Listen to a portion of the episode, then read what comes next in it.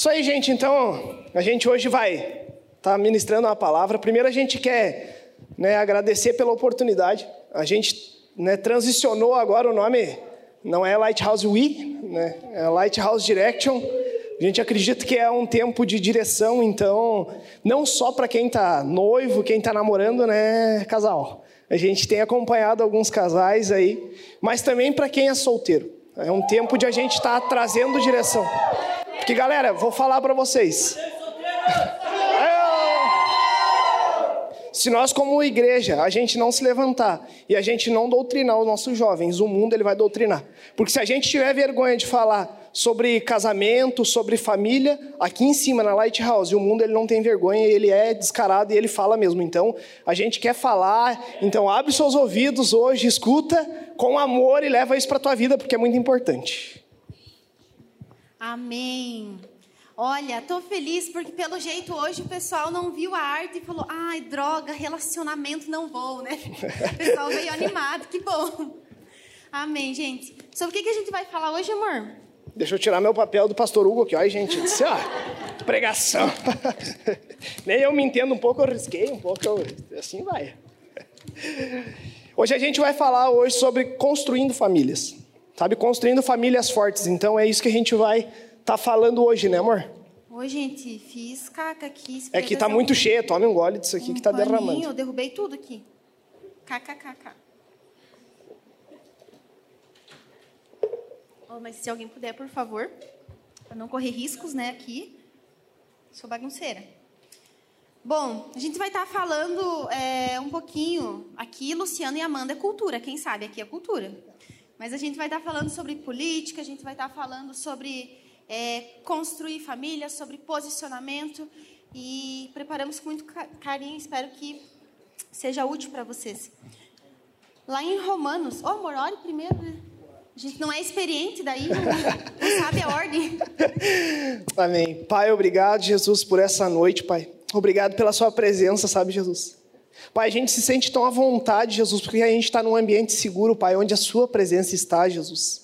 Pai, como é bom a gente estar no lugar onde o Senhor está, Pai.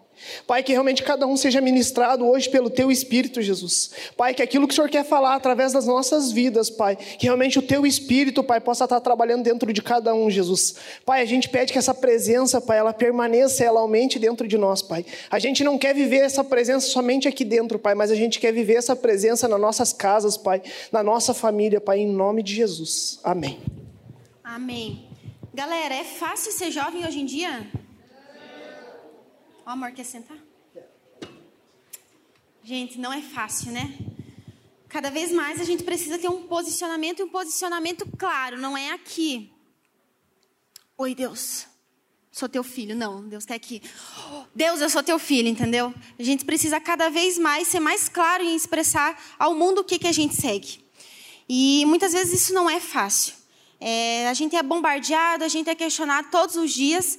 Né? Muitas vezes a pessoa está lá com a vida medíocre dela, vivendo no pecado, sendo a pessoa mais desgraçada da vida, e ela vem e ela te questiona o porquê que você escolhe esperar, o porquê que você escolhe ser diferente, o porquê que você tem fé. Né? Então, isso muitas vezes aborrece a gente. Não adianta falar que não, porque aborrece. Né? E às vezes a gente se pega questionando, cara, será que eu realmente estou fazendo certo? Todo mundo está indo para lá, só eu que estou indo para cá, alguma coisa está errada. Sabe? E é muito engraçado porque o mundo questiona o modo que a gente vive, mas o mundo não gosta de ser questionado, né? Então, hoje em dia, a gente vive um contexto onde tem, uma imposi tem a imposição da cultura, né? muitas vezes uma cultura pecaminosa, e a gente não pode questionar, porque senão a gente é preconceituoso. Mas ninguém pensa que é preconceituoso quando questionam a gente, quando machucam a gente. E é nesse contexto que nós precisamos nos posicionar como jovens cristãos. É, lá, em, lá em Romanos 8,19, um versículo muito conhecido por todos nós, e eu realmente acredito que esse tem que ser o versículo norteador da nossa vida como jovens cristãos. Vocês conhecem, ele diz assim: A criação aguarda com ardente expectativa a manifestação dos filhos de Deus. Você é filho de Deus? Você é? Sabe, a gente eu acho que toda Light a gente escuta aqui é, em alguma frase sobre nós precisarmos ser filhos de Deus, nós precisarmos estar num lugar onde Deus consegue exercer a paternidade dele sobre as nossas vidas. E beleza, a gente precisa, a gente precisa de um Deus que derrama amor sobre nós. Mas como filhos, a gente também precisa se levantar. Se alguém vai falar mal do teu pai e da tua mãe, inventa uma calúnia, inventa uma mentira, o que, que você faz? Você fica louco? Você vai, você sai à defesa? Não, não tem essa história de, ah, vou ficar aqui quietinho, né? Hum, será que é verdade? Não. E é esse posicionamento de filhos que a gente também tem que ter. Quando o assunto é Deus lá em cima. Não é só a gente se colocar como filhos para receber, mas o que nós temos dado para Deus? Será que nós temos nos posicionado nesse mundo tão cruel que fala que o Deus não existe é o de menos, né? Que hoje em dia é daqui para pior. Nós, sabe, nós precisamos lutar por ideais do reino, nós precisamos lutar pelos valores que o nosso Deus coloca como verdadeiros. Isso também é posição de filhos, e isso muitas vezes nós negligenciamos. E hoje a gente veio falar sobre um dos principais, é, principais focos do inimigo. Principais, é, um dos principais focos onde ele quer deturpar, onde ele quer destruir, que é a família.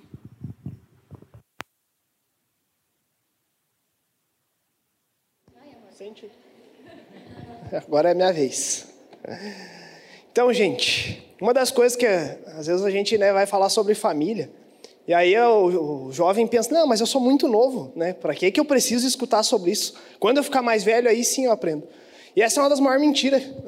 Na verdade, a gente deve aprender sobre família, sobre casamento antes de casar. Para que depois você entre num casamento já sabendo o que é família, já sabendo o que é um casamento. É a mesma coisa que você abrir um negócio. Ninguém abre um negócio do nada, tipo, ah, vamos abrir um negócio aí, vamos ver o que, que dá, e abre um negócio e. Não. Quando você abre um negócio, você faz um planejamento. Faz um planejamento financeiro, você vê a longo prazo, a curto prazo, onde você quer chegar, como que você vai fazer. Então, para abrir um negócio, você faz um planejamento, gente. Imagine para você constituir a família.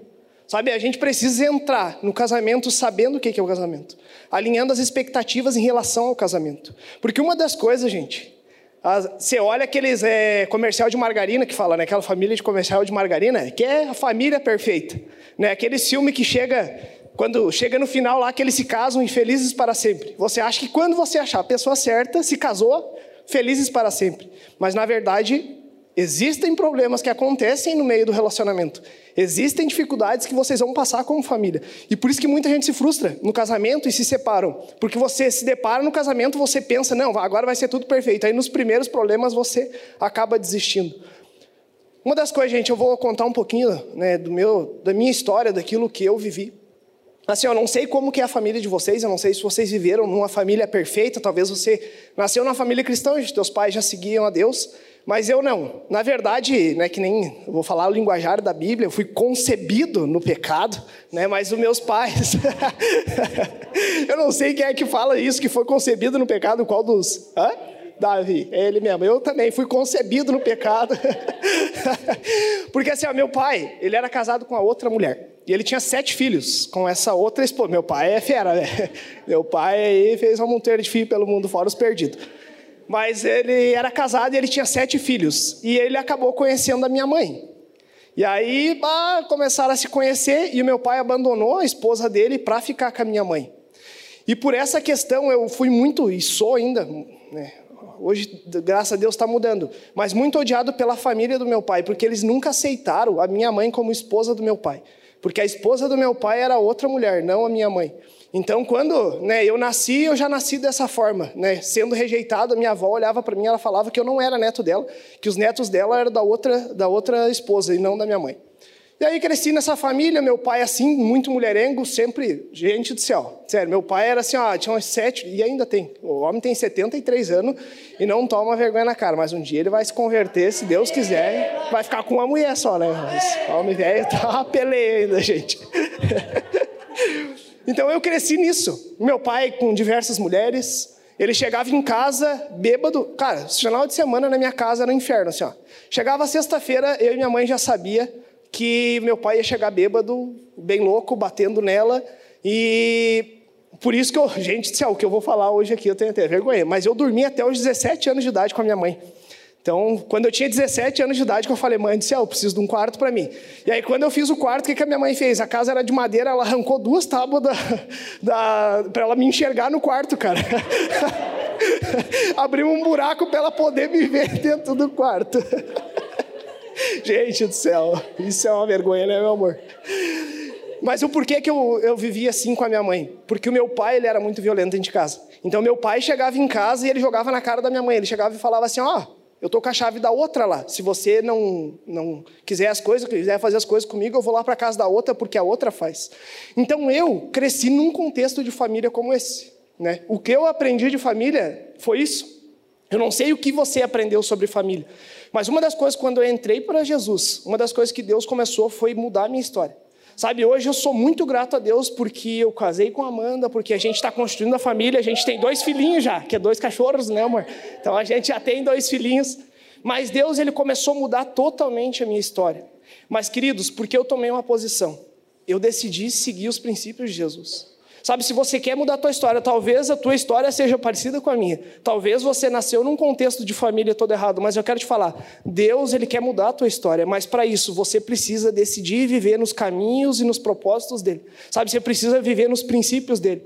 Eu lembro quando eu conheci a Amanda, né, eu comecei a conhecer, eu falei, bah, vamos lá, vamos conhecendo, e a gente foi se conhecendo. E quando a gente foi para namorar, gente, eu falei, Senhor, eu quero fazer da forma correta. Sabe, eu já não quero começar um namoro da forma errada, porque eu já tinha namorado de, outra, de um jeito errado que não tinha dado certo. Eu falei, cara, dessa vez eu quero fazer conforme os, os propósitos que Deus tem para minha vida e conforme os princípios que Ele tem. Então eu já cheguei e conversei com ela, falei, amor, a gente não vai beijar na boca. Daí ela já olhou falou, bah, mas namoro sem beijar na boca, né? Ela ficou meio assim, eu falei, não, a gente vai seguir o negócio firme, a gente não, não vai pecar, a gente vai transar, vai beijar só depois do casamento. Querido, uma das coisas que eu quero abrir um parênteses aqui, é falar em relação ao sexo antes do casamento. Talvez você esteja aqui, você esteja pela primeira vez, ou faz pouco tempo que você vem, e talvez você tenha um namoro errado. Eu quero te falar, não fique com vergonha. Uma das coisas que a igreja ela nunca vai poder fazer, ela é omitir a verdade. Sabe, a igreja, vocês sempre vão ver alguém aqui pregando realmente isso, porque é errado. É errado você fazer sexo antes do casamento. Mas a gente não fala isso para te julgar. A gente está falando isso para te ajudar. Então, se você tem um relacionamento errado, se você tem um relacionamento, você né, faz sexo antes do casamento, conversa com a gente que a gente está disposto a te ajudar. Por isso que a gente abre sempre isso, a gente fala a verdade. Porque quando você honra princípios, Deus vai te honrar lá na frente, assim como Ele tem honrado a nossa vida. E aí eu conheci a Amanda, então a gente né, fez tudo certo. Chegou no sétimo mês, eu falei, meu Deus, eu quero beijar na boca. Daí eu falei para ela, falou, não, agora é até o final. Eu falei, bah, o que, que eu fui fazer? Eu devia ter deixado assim, né? E, gente, foi incrível a forma com, como Deus fez. Sabe, o primeiro beijo que a gente deu foi quando a gente se casou. A primeira vez que eu falei eu te amo foi quando a gente se casou. Porque eu falei, eu não vou falar eu te amo antes de me casar. Porque a palavra eu te amo é tudo suporto, eu vou ficar com essa pessoa. Então eu falei, eu só vou falar realmente que eu amo ela, só quando eu estiver em cima do altar e quando eu falar o sim para ela. E foi dessa forma que aconteceu. Mas o porquê? Porque eu vi na minha família algo tudo destruído, tudo errado. E Deus começou a falar: Luciano, eu quero te levar a você viver algo sobre família correto. Mas para isso você precisa construir Deus de jovem. Você precisa construir Deus no namoro. Você precisa construir Deus quando você é solteiro. Porque, queridos, a maior mentira é deixar que, é falar que você só vai constituir família depois que você crescer, depois que você tiver um emprego, depois que você estiver bem sucedido. Não. Você vai constituir família desde já. É aprendendo os princípios corretos para que você possa constituir família, do início ao fim da forma correta. Mas voltando a falar sobre isso, beleza, a gente casou. Queridos, nós não somos a família perfeita. Que nem o Zé fala, o Zé fala no casamento, a Amanda falou, não fala essa palavra, que daí o Zé vai fazer os casamentos e quando ele vai ministrar, ele fala, gente, de vez em quando as panelas voam lá em casa, né? E é assim, às vezes o, né, tem o ringue doce, que nem o pastor Hugo fala, né? Tem as, as briguinhas ali, mas uma das coisas, querido, é que Deus, ele estabeleceu algo sobre família e a gente, cara, quando eu e a Amanda, a gente briga, eu entro no meu quarto para falar com Deus, Deus já, ah, arrebento. Falei, Deus, mas eu estou certo, ele não importa. Né? Ela está certa. Eu falei, ah, mas de novo. gente, eu não ganho uma. O dia que eu ganhar, eu vou falar aqui em cima. Gente, ganhei uma briga. Até hoje não ganhei. Você já ganhou alguma, Zé? O Zé, não. O Zé já está em outro nível. Um dia eu chego que nem você, Zé. Querida, a gente tem nossos problemas, mas a gente sabe aquilo que Deus ele tem para a nossa vida como família. E a gente quer constituir isso. Então, assim, ó, é o momento, gente. Por isso que a Lighthouse a gente mudou para o nome de Lighthouse Direct. É realmente para estar tá trazendo direção para vocês. Sabe? É para estar tá trazendo direção também para a nossa vida. A gente tem aprendido muito sobre família, como constituir família. E a gente quer realmente ser referência como família. E a gente tem buscado isso. Lá em casa, quando eu tô certa, eu tô certa. E quando eu tô errada, eu tô certa também. Então, amém. Nunca ganharás, nunca. Amém, pessoal. E você pode pensar, ah, mas eu nem estou pensando em namorar, muito menos casar. Mas como o Lu disse, sabe?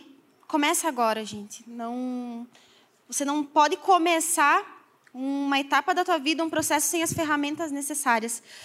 E a gente precisa de um posicionamento hoje, sabe? Há um porquê a gente levantar os nossos ideais, há um porquê a gente esperar, a gente se guardar, a gente se manter na espera por algo que vale a pena, sabe? Nós podemos garantir para vocês que vale a pena sim. Rafinha, vale a pena? Amém. Filha, isso aí. Mas para isso precisa de um posicionamento, sabe? Não adianta você querer viver algo que ninguém viveu se você faz a mesma coisa que todo mundo faz. Então, é necessário que nós, como filhos, tenhamos posicionamentos diferentes. Sabe? E como eu falei antes, cara, hoje em dia tá difícil, não tá? Nossa. Não só nesse assunto, mas em tudo. Questiona o porquê que você faz determinadas coisas, o porquê, o porquê, o porquê.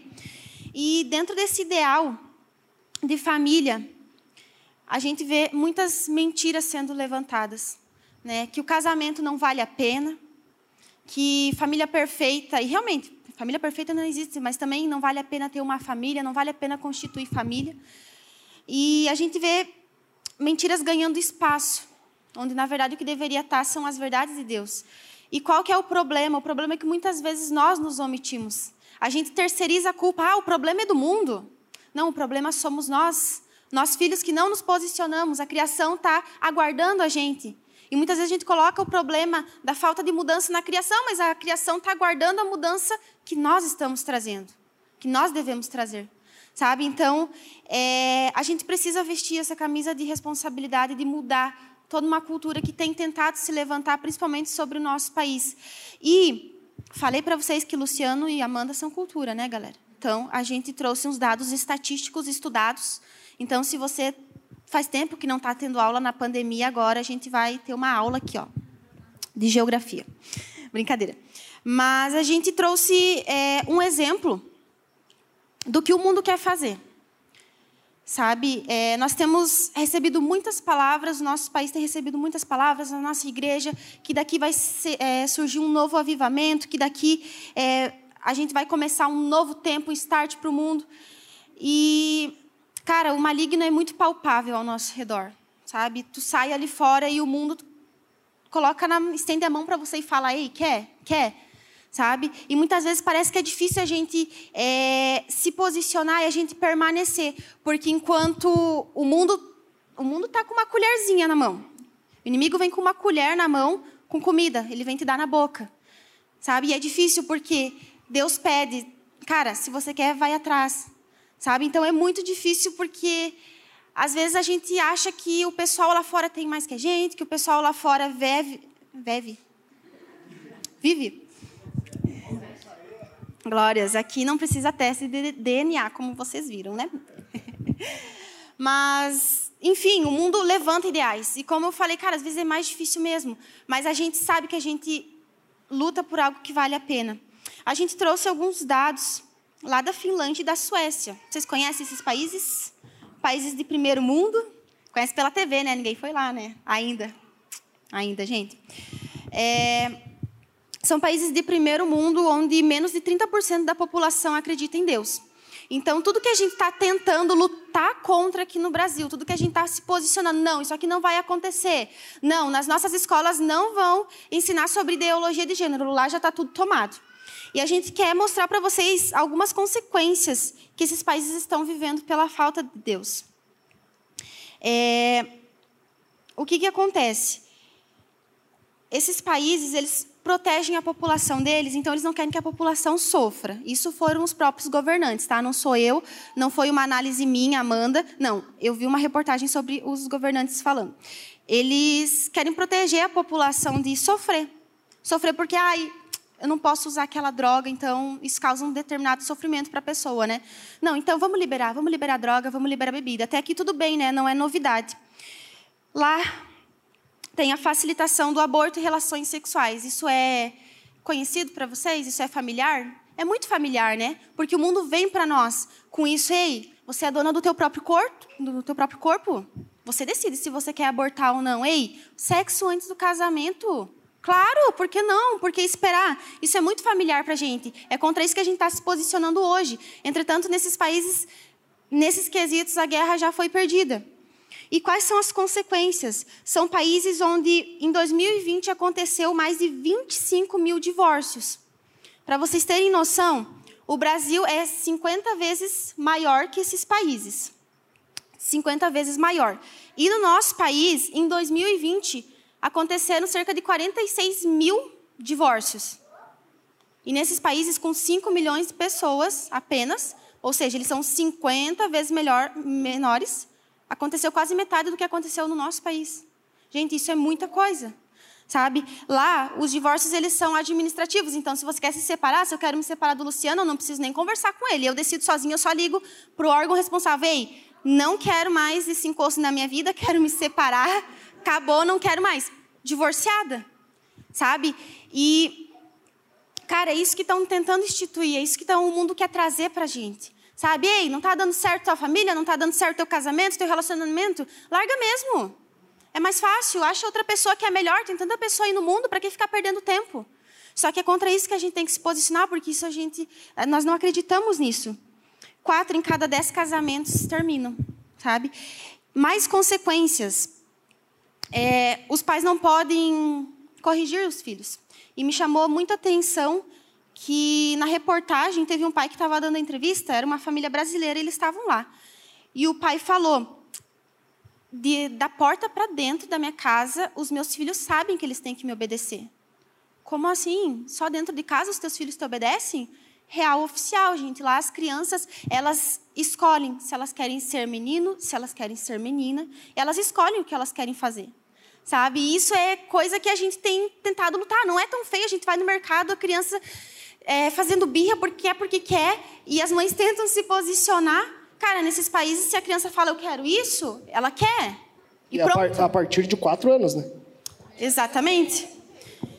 Então, gente, cara, isso é uma realidade que a gente pode evitar, mas a gente precisa se posicionar, sabe? São ideias que fogem do que nós acreditamos, mas que já estão acontecendo em outras partes do mundo por falta de posicionamento dos filhos. Outra coisa, é normal para nós uma criança se suicidar? Não é normal. Às vezes, infelizmente, a gente vê uma notícia que, por acidente, uma criança acabou morrendo. Tragédia, a gente vê isso como tragédia. Entretanto, nesses países, as crianças se suicidam, gente. As crianças se suicidam, não é normal. Lá é normal, sabe? E tudo isso é consequência da falta de posicionamento. Amanda, por quê? Porque você acha que é? Não, as próprias pessoas estavam falando isso durante a entrevista. Elas falavam, cara, o governo quer proteger tanto a gente e eles trazem uma opressão sobre as nossas vidas, porque a gente vive na expectativa, segundo a expectativa dos outros. Então, os pais não podem educar os filhos deles, porque ai, o outro lá está olhando, ele vai me reprimir. Isso é muito familiar, não é? A gente vive isso em outro contexto como jovens. Ai, não, não vou me posicionar porque aquele lá vai me reprimir. Ei, não vou falar a verdade, não vou falar o que eu acredito, não vou falar o que eu acho que é certo e é errado, porque vai ter repressão, sabe? Então, será que o problema é mesmo o lugar que nós estamos inseridos? Será que o problema é mesmo a criação ou é a falta de posicionamento que a gente está tendo? como filhos, é a falta de erguer a bandeira que Deus Pai traz para nós, que família é sim um ideal do reino, família é sim bênção nas nossas vidas. E uma das coisas, gente, que acontece é que o relacionamento que a gente tem com a nossa família reflete muito no nosso relacionamento com Deus. Então você imagine uma criança de 4 anos que ela já pode decidir se ela é homem ou ela é mulher. Você imagina que se ela, ela não precisa nem obedecer o pai e a mãe dela. Você imagina que se a criança ela vai obedecer a Deus se ela crescer? Cara, se ela não precisa nem obedecer os pais, ela não vai obedecer a Deus. Se um dia Deus pedir algo para ela, vai falar: Cara, fica aí porque da minha vida cuido eu, eu que sei o que, que eu faço. Então é isso que o mundo tenta fazer, porque assim, ó, ele, o mundo sabe, né, o capeta ele é, ele é astuto e ele sabe que ele atacando a família, ele ataca a gente. Eu e a Amanda a gente tem um programinha à noite, às 9 horas da noite, gente, não incomode a gente, não ligue, não mande mensagem, que esse é o momento de a gente assistir a nossa novela. Mas é a novela Gênesis, então é de crente, né? Não, não tá errado. Mas a gente assiste. a gente assiste, gente, a novela Gênesis. E uma das coisas que a gente está né, impressionado é em relação como que cada profeta é atacado, é através da família. Se a gente vê Isaac, cara, Isaac foi atacado através dos filhos dele. Sabe, através de. Como é que é o nome? Tem. Oh, Jesus, eu esqueci. O do filho do Isaac. Ah, o Esaú. Esaú Jacó. É, Jacó Esaú. Assim, ó, Esaú, Jacó, beleza, né? Ele fez algumas cagadinhas ali, mas era um filho até. Bah. Mas Esaú, gente, ele foi um filho totalmente, assim, ó, contra aquilo que o pai queria. Ele fazia as coisas para atacar os pais dele. E eu fiquei olhando para Amanda e falei, ah, veio, mas um profeta né? Como que viveu isso? Né? Ele poderia falar assim, ô oh, Deus, onde é que você está aí? Que... Mas assim, o inimigo ele é muito astuto, gente. Porque a vida de Isaac, o inimigo não podia atacar. Mas ele atacou a vida do filho dele. E ele atacando a vida do filho dele, atacou a vida dele diretamente. Então o inimigo ele é muito astuto. Porque ele ataca alguém, às vezes, de perto da gente para atingir nós. Então o que, que ele tem feito? Ele tem tentado doutrinar os filhos. Sabe, ele tem tentado doutrinar as crianças, porque dessa forma vai atacar os pais, porque dessa forma vai atacar a família e vai destruir a família. A forma com que a gente vê os nossos pais, a forma com que a gente vê a nossa família, a gente reflete isso para Deus. E eu vou dar um exemplo meu. Há seis meses atrás, meu pai, ele bebeu uns goró, ficou meio louco, foi na casa da minha mãe e quebrou tudo lá. E eles são separados já há uns 14 anos, mas não sei o que, que deu na cabeça dele, né? Bebeu uns gole aí. E aí foi lá e quebrou a porta. E isso minha mãe me ligou à noite. Ó, oh, teu pai tá bem louco, quebrando tudo aqui, vem cá. Bah, mas saí bem louco. Eu e a Amanda. Amanda, eu queria ir sozinha, Amanda, não, eu vou junto com você. Gente, isso há uns 5, 6 meses atrás. E aí cheguei na casa da minha mãe, minha mãe chorando, desesperada, com a porta tudo quebrada. E aí eu falei, cara, vou atrás desse homem. Vou atrás. Aí cheguei na casa dele, ele não tava. Eu falei, eu sei onde é que ele tá. Aí fui num bar e encontrei ele. Gente, foi feio assim, ó, porque eu cheguei pro meu pai e eu, eu sou grato a Deus que eu não fiz nada. Mas eu cheguei para ele e falei, ó, o dia que você encostar a mão na minha mãe, eu vou te arrebentar. Porque eu vou te ensinar o que é ser homem. E quando eu falei isso, ele me falou muitas palavras que me feriram muito, gente. Mas, ó, eu acho que eu nunca passei uma dor tão grande. Amanda, ela sabe. Mas eu acho que eu nunca passei uma dor tão grande do que aquele dia. Porque meu pai me feriu muito. Ele falou que eu não era mais filho dele, que quando ele pegasse minha mãe, ele ia matar minha mãe. Nossa, ele falou muita coisa que me machucou muito. E quando eu cheguei em casa, nossa, eu, assim, ó, eu entrei no meu quarto, me tranquei, falei, amor, preciso ficar sozinho. E no outro dia, gente, eu acordei cedo para tirar meu tempo com Deus. E quando Deus falou, filho, quando eu fui falar, pai, sério, gente, eu não, não sei explicar para vocês, eu não conseguia chamar Deus de pai. Falei, não pode. Falei, o que está acontecendo? Eu falei, eu conheço a Deus, eu já estou há 11 anos na igreja, o porquê que eu estou com dificuldade de chamar Deus de pai? E Deus começou a mostrar no meu coração. Deus começou a falar, filho, o que você olha muito para mim é a forma como você olha para tua família, é a forma com que você olha para o teu pai. E Deus ele teve que curar meu coração, gente, porque assim, ó, eu passei acho que um mês. Eu não, eu cheguei, eu falei para Deus, falei, Deus, eu não vou te chamar de pai até o meu coração ser curado. Eu não consigo te chamar de pai. E eu fui sincero para Deus, eu chamava de Deus, mas eu não chamava de pai, porque meu pai tinha me ferido e aquilo estava intervindo no meu relacionamento com Deus. Então, gente, o que acontece na nossa família interfere muito no nosso relacionamento com Deus. Sabe, aquilo que está acontecendo às vezes na tua família, está refletindo às vezes na tua vida com Deus. Então, por isso que a gente deve falar sobre famílias fortes, porque se a gente gerar famílias fortes, pode ter certeza que vai ser uma igreja forte. Sabe, a gente vai ser uma igreja muito forte, mas a gente precisa de famílias fortes. A gente precisa de pais posicionados, a gente precisa de mães posicionadas, que vão saber posi se posicionar e educar os seus filhos. Cara, vocês são todos jovens, eu também sou jovem, quero ter um filho daqui uns cinco anos. Mas eu preciso aprender como educar meu filho desde já. Para quando eu chegar lá, eu saber aquilo que eu devo fazer, como que eu devo me posicionar. Então é um tempo de a gente estudar sobre isso. Sabe, a gente não sabe tudo. Né? A gente trouxe uns dados aqui que a minha esposa assistiu no, na Record. Né? A gente estava assistindo lá o Domingo Espetacular. E ela trouxe alguns dados que estava passando sobre família.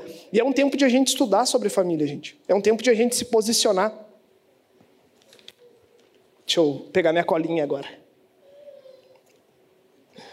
Uma das coisas que é o nosso maior ministério nessa terra é família.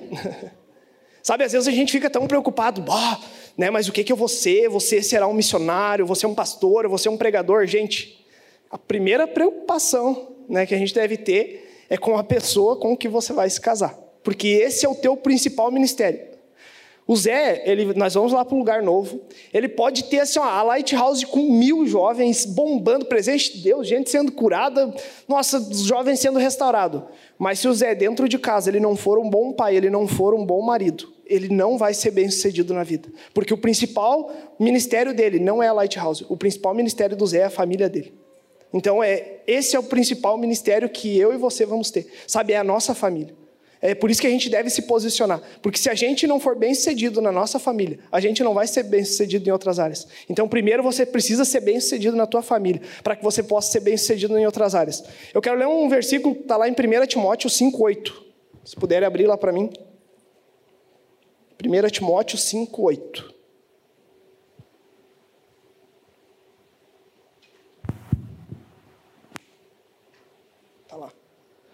Ora, se alguém não tem cuidado dos seus, especialmente dos da própria casa, tem negado a fé e é pior do que o descrente. Olha, gente, como isso é forte. Então, Deus, você pode ser um homem ou uma mulher de Deus, mas se você não tem cuidado da sua própria família, você é considerado pior do que um descrente, pior do que uma pessoa que nem acredita em Deus. Então, olha o quanto é forte, o quão você precisa realmente constituir família forte, o quanto você precisa investir na sua família. Porque se você for mal sucedido na família, você vai ser mal sucedido em todas as coisas na sua vida. Outro versículo, eu vou pedir para abrir, tá? eu errei o versículo que eu arrumei, mas eu lembro do, da história. Fala que se a gente brigar com a nossa esposa, ou se a gente né, fazer alguma coisa de errado, a gente se achegar ao altar Deus ele manda a gente primeiro se acertar com a nossa família, para depois a gente ir buscar a Deus. Então a nossa oração, olha quanto é muito importante você estar tá bem com a sua família. Porque se eu chegar a brigar com a Amanda, eu posso orar a Deus, Deus ele não vai me ouvir. Eu posso chegar, Senhor, mas eu te amo, eu faço tudo por você. Deus vai falar, Luciano, vai lá e se resolve primeiro com a tua esposa e depois você vem aqui me buscar. Imagina, gente, se a gente escolhe uma pessoa que não acredita em Deus, uma pessoa que vai contra a sua fé. E você toda a vida está brigando, toda a vida com dificuldade, você vai entrar, você é, é crente e a pessoa não é. Você vai entrar no teu quarto e vai, vai orar. Deus vai falar assim: vai lá e se acerta com teu marido. Vai lá e se acerta com a sua esposa. Vai ser dessa forma. Cara, cada vez que eu brigo com a Amanda, eu entro no meu quarto, mas assim, ó, eu já até sei. Ah, eu já entro, mas já eu faço assim, ó, já volto no mesmo tempo, falo, bah, Deus, eu sei que eu preciso lá me acertar com ela. Porque eu sei, queridos, que se eu não estiver bem com a minha família, eu não vou ter meu relacionamento com Deus também. Quando eu firo a minha família, eu também vou ferir o meu relacionamento com Deus. Então, querido, por isso que a sociedade ela tem tentado atacar tanto a família. Porque quando ela fere a família, ela está ferindo o nosso relacionamento com Deus. Sabe, quando o inimigo ele usou o meu pai para me ferir, ele usou isso para ferir o meu relacionamento com Deus. Sabe, eu sou grato a Deus porque Deus ele restaurou isso. Hoje meu pai, a gente depois de um tempo, eu tive que esperar um pouco, eu estava muito magoado com ele.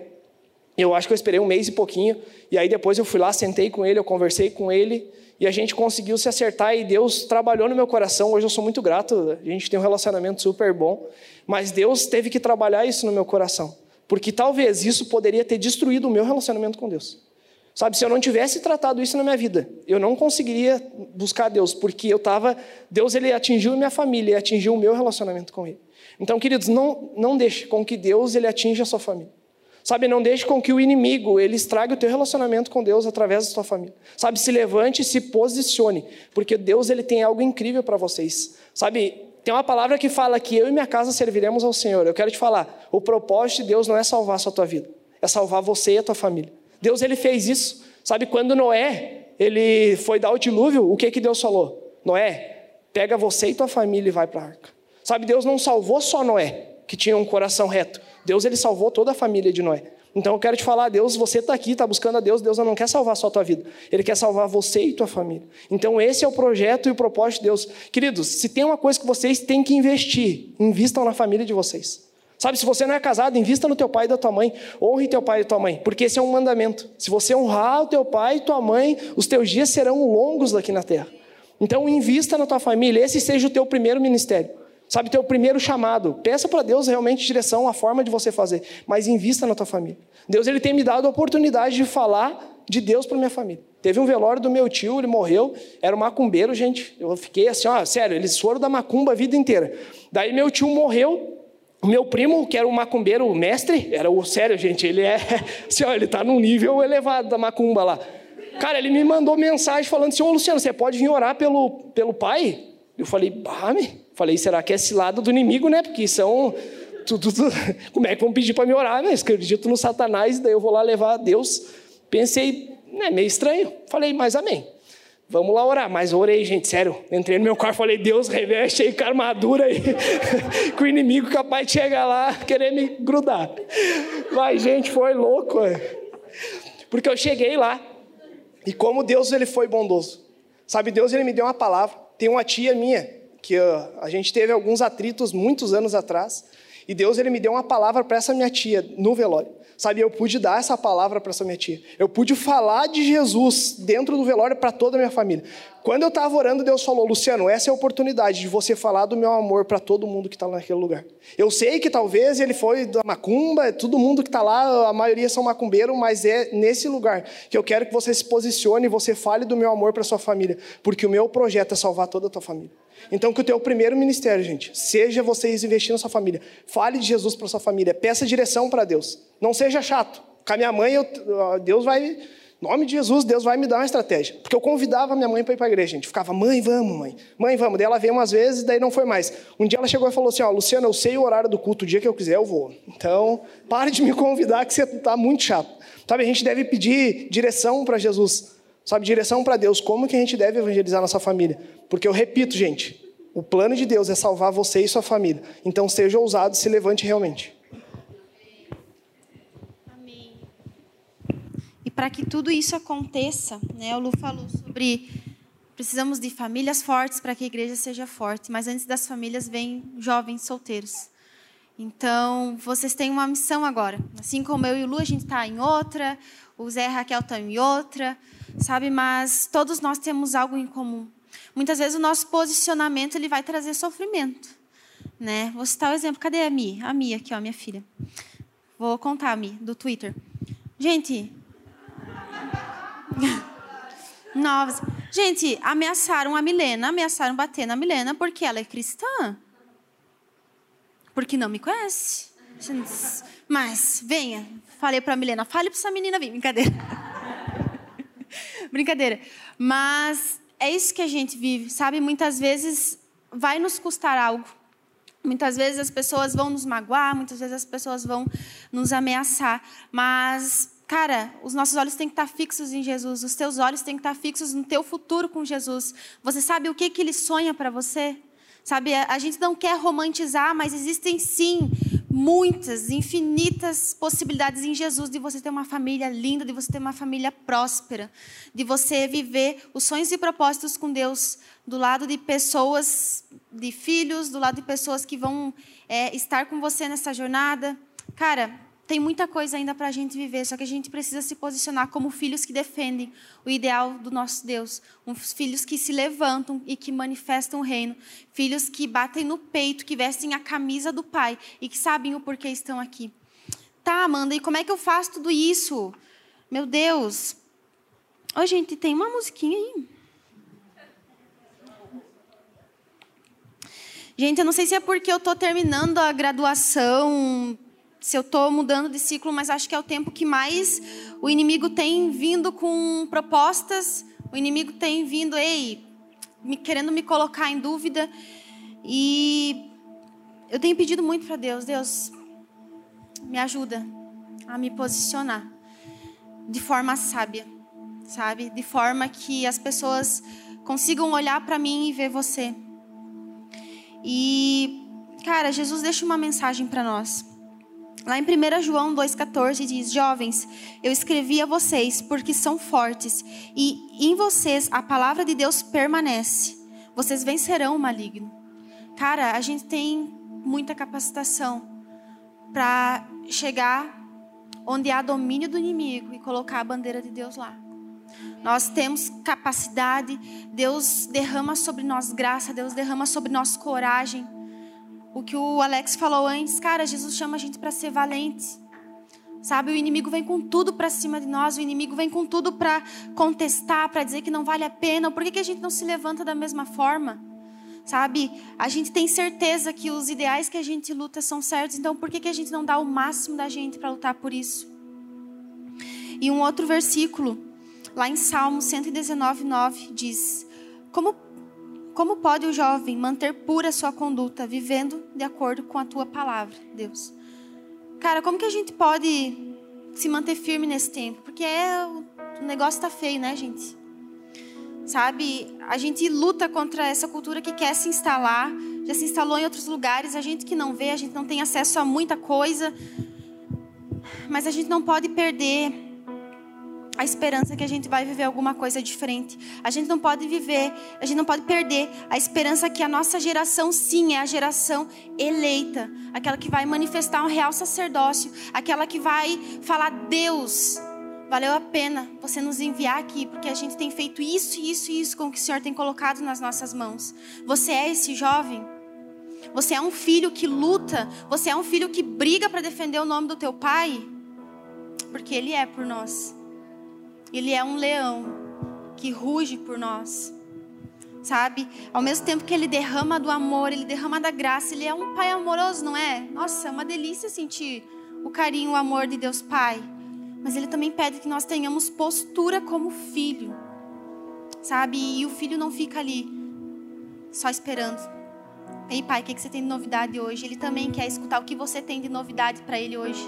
Qual batalha você venceu hoje? Qual argumentos do inimigo você venceu hoje para o nome dele? Amém?